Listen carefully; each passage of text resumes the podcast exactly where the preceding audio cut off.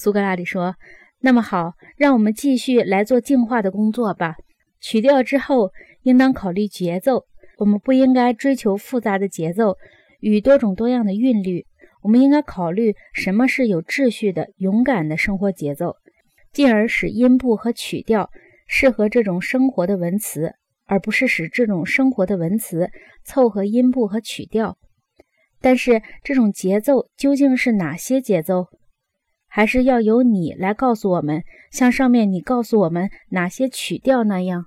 格劳孔说：“这我实在说不上。音部的组成有三种形式，就像音阶的组成有四种形式一样。这些我懂得，我能够告诉你。至于哪些音部是模仿哪种生活的，这我不知道。”苏格拉底说：“关于这一点，我们也要去请教戴蒙，问他哪些节奏适于卑鄙。”凶暴、疯狂或者其他邪恶，哪些节奏适宜于与此相反的内容？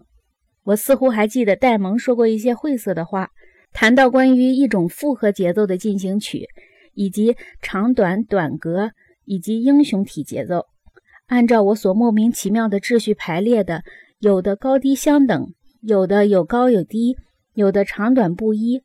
我记得他似乎称呼一种为短长格。另一种为长短格，再加上长音节或短音节。在这些谈话里，有些地方，我觉得他对音部拍子所做的赞扬或贬低，不减于对节奏本身所做的赞扬或贬低。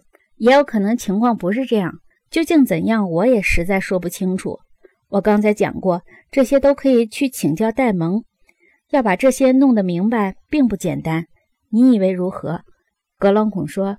是的，我很以为然。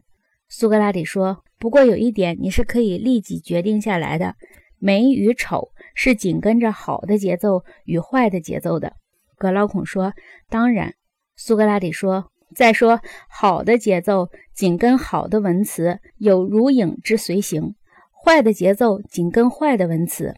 至于音调也是如此，因为我们已经讲过，节奏和音调跟随文词。”并不是文词去跟随节奏与音调嘛？格劳孔说：“显然是这样，这两者一定要跟随文词。